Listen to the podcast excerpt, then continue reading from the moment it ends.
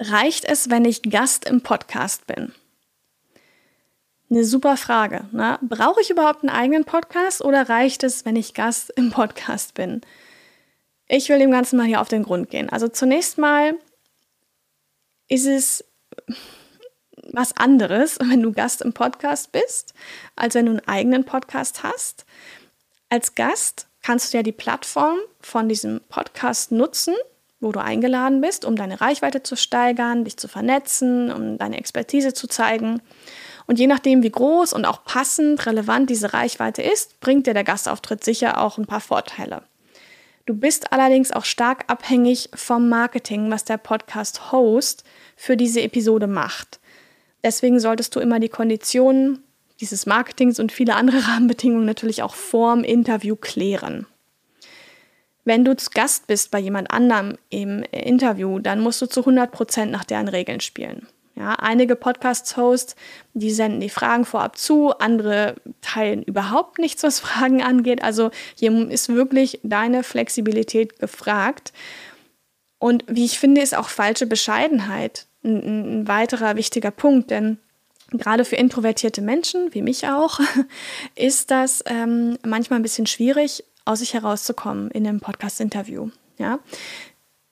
wenn man zu Gast ist bei jemand anders, dann ist man nicht zu Hause, dann benimmt man sich vielleicht ein bisschen anders, man ist also nicht in dieser gewohnten Umgebung und die Gefahr besteht eben, dass man sich als Gast eher zurücknimmt und es kann dann passieren, dass man sich weniger zeigt mit seiner Persönlichkeit, mit seiner Expertise, als das überhaupt möglich wäre. Ja?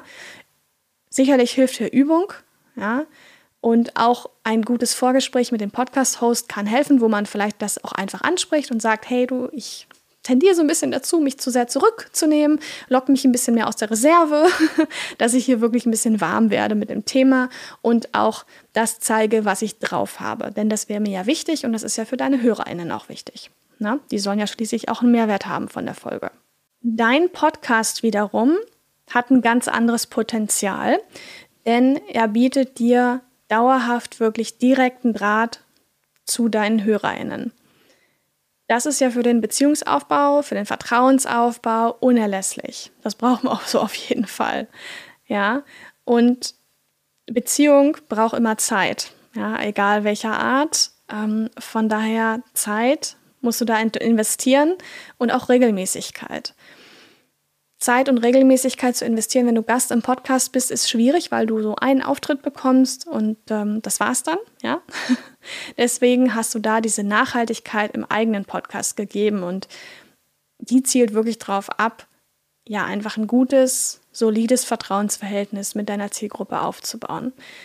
Kurzes Fazit also, Gast im Podcast sein ist nicht gleich eigenen Podcast haben. Beide Formen lassen sich aber perfekt kombinieren. Ja, wie machst du das eigentlich? Erzähl mir gerne mal, wie du das machst. Hast du einen eigenen Podcast? Ähm, bist du regelmäßig zu Gast in anderen Podcasts? Schreib mir das gerne per Mail. Ich packe dir die E-Mail-Adresse gerne mal in die Show Notes. Hol dir die drei besten Gratis-Tools, um jetzt deinen Podcast zu starten. Den Link dazu findest du in den Show Notes.